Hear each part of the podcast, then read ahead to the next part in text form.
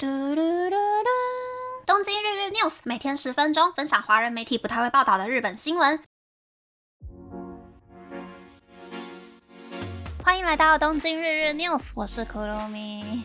今天依旧是在家快乐追星的库鲁米啊，很开心的听完昨天零点的广播，然后也很开心的看完网友翻译的星期一的直播节目，依旧是很幸福的一天。对于没有追星的朋友来说，可能不是很懂我干嘛那么开心。但是呢，对于我来说呢，追 idol 是我平淡的日常生活中可以让我完全摆脱现实感的一种娱乐，比出国旅行还要更省钱，而且可以获得更多快乐的一种方法。只不过啊，在韩国的饭圈有一个都市传说，就是人的八字里面嘛，可以算出生命当中会出现几次桃花。很多韩国网友去算命，就发现说。每犯上一个 idol 呢，自己的桃花就少了一次。甚至呢，有跟妈妈一起去算命的女生，被算命老师用狐疑的眼神说：“你的桃花也太淫乱了吧！”因为这一位网友表示呢，他犯的 idol 呢是有十三名成员的 Seventeen，他的生命中一口气就存在着十三个男人，所以也难怪那个算命老师会很慌张。不过啦，每一个会算八字啊，或者是会看面相的人都跟我说。我会很晚婚，我自己是猜那个晚婚的意思呢，大概是三十三岁啊，或是三十六岁之类的吧。到底最后跟我结婚的呢，是现实生活中认识的人，还是 idol 呢？好好奇啊！是说啊，我刚刚真的超级无聊的，在好多个网站用八字去算了今年的运势。日本的水晶玉子老师说，今年上半年会发生改变我人生的重要大事。可能会在朋友邀约的聚会中遇见我很久以前就认识，然后很尊敬、很敬仰的人。上半年的运气很好，头脑很清晰，可以了解自己的状态并采取行动，而且不会失败。而且我是一个生命中恋爱占了很大比例的人，会为了喜欢的人认真的工作。只不过工作会有一点点忙，可能会用钱购买一些时间，或是购买一些方便，但是不需要太担心。上半年会出现转机的日子是四月三日，而另外一位呢，日本的木下内容老师的网站是说呢，上半年会出现转机的日子是四月二十八日。上半年可以收割百分之一百二十的成果，只要付出努力，就一定可以获得好的评价。上半年是适合恋爱的时期，就算对方还没有喜欢我，但只要我不放弃，就可以获得真爱，还会遇见。将我的人生引导到好的方向的人，那个人是和我在一起就会觉得很开心的人，是我以前就认识，但是会在上半年再一次相遇的人，那个人对我来说很重要。但如果走错一步呢，就会和这个重要的人擦身而过。关于这个人呢，五月二十八日是个关键的日子，而我接下来五月、九月、十一月、十二月、一月的运势很好。但是六月要特别的小心。台湾的网站就没有那么虚幻了啦。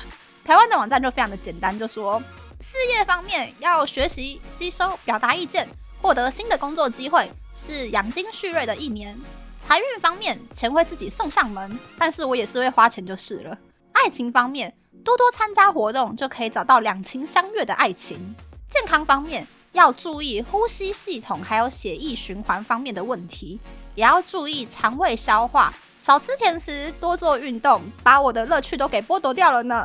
大概就是这样，这种算命哦，看看就好啦。我就大概记得今年就是默默做好工作呢，就会有收获这件事情就 OK 啦。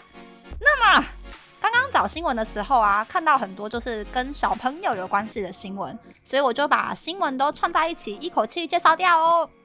日本的厚生劳动省公布，去年日本的出生人口创下了最低纪录，只有七十五万八千六百三十一人，结婚件数也只有四十八万九千两百八十一件，魁违九十年少于五十件。在出生人口越来越少的情况下，日本的产妇人科医学会公布的最新资料又显示。二零二二年，在怀孕期间发现感染梅毒的孕妇人数，比二零一六年增加了三点三倍，甚至二零二三年在怀孕期间发现感染梅毒的孕妇人数高达一万四千九百零六人。虽然在产检发现梅毒之后可以立即接受治疗，但是感染梅毒的孕妇当中，却有百分之十五的人是在生产的当下。才发现感染梅毒，让胎儿感染梅毒的几率大幅提高，甚至有可能会影响胎儿的听力或是智力方面。但即使好不容易生下小孩，日本妈妈们又遇到新的问题。在新学期即将开始的这个时期，很多日本妈妈开始在思考，该不该将每天八小时的工作时间缩短到六个小时，以方便接送小孩上下学。虽然现在日本有很多的企业都有缩短工作时间的制度，甚至有许多企业将这个制度延长到小学毕业为止，但是还是有许多家长。就算提早下班，却还是要把工作带回家继续加班。住在东京都的佐藤里香，有正在上幼稚园的四岁还有六岁小孩。经过长达四年的产假以及育婴假，他使用缩短工作时间的制度回归职场上班。但是他的公司却依旧分配八小时的工作量给他，让他觉得工作的负担很大。在日本的雅虎，二到三月缩短工时到什么时候？即当 Kim 一字马的这个关键字的搜索次数会大幅增加。其实，在日本有实施缩短工时制度的企业中，百分之九十四点四的企业都只有女性员工有使用这个制度。虽然有很多男性会请育婴假，但是育儿的重担几乎还是女性在背负着。而刚刚提到的佐藤里香，在缩短工时过后的一年四个月，又恢复成工作八小时了。原因是因为缩短工时，工作的分量并没有减少，但是薪水打了七五折。在其他部门的长官的询问下，他选择调到别的部门，然后早一点点下班。嗯，大概就是这样。还是有很多有导入缩短工时制度，但是实际上并没有落实的公司啦。会这样说是因为我任职过的公司，只要下班时间到了，绝对就会放同事先走。平常开会也会集中安排在同事的上班时间，也不会让同事下班过后回家半夜把小孩哄睡了，继续开电脑免费帮公司加班。我是觉得职场的气氛是一回事，但是申请缩短工时的本人如果没有办法清楚划分家庭跟工作的界限，还是在下班之后把工作带回家的话。好像也没有资格抱怨上司、抱怨同事不理解你，害你回家过后没有时间陪小孩，被小孩子白眼。毕竟免费的劳力很棒啊，谁不爱？不过我个人觉得啊，就是疫情过后啊，上下班时间变得更弹性之后，的确有很多人都开始恢复工作八小时了。夫妻当中一个人早一点上班，一个人晚一点上班的话呢，就刚好可以接送小孩，也就比较没有所谓。夫妻中谁要为了家庭牺牲更多的人生或是前途的问题了？但是啊，就是依我的观察，日本的社会、职场、学校对于小孩的资源很少，对妈妈其实也还蛮不友善的，觉得妈妈就是什么事情都要自己亲手一手包办。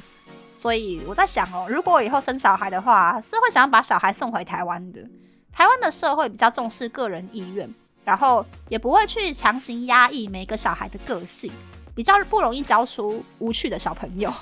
之后就是等小孩自己长大有想法之后，再去决定想要住台湾还是想要住日本。毕竟人生这种事情哦，辛苦啊或是成就啊，都是自己要去承担的。妈妈我没有办法帮他决定那么多。那么，那么这次的分享就到这边，不知道大家喜不喜欢这样的节目呢？欢迎大家留言和我分享你的想法。喜欢这个节目的朋友，可以在 Apple、Spotify、s o n KKBox、First Story、Mixer Box 等 Podcast 平台和 YouTube 订阅《东京日日 News》，多多按赞、评分，或是在三岸想要赞助这个节目，还可以在 Instagram 追踪《东京日日 News》JJ Tokyo 的账号。拜拜。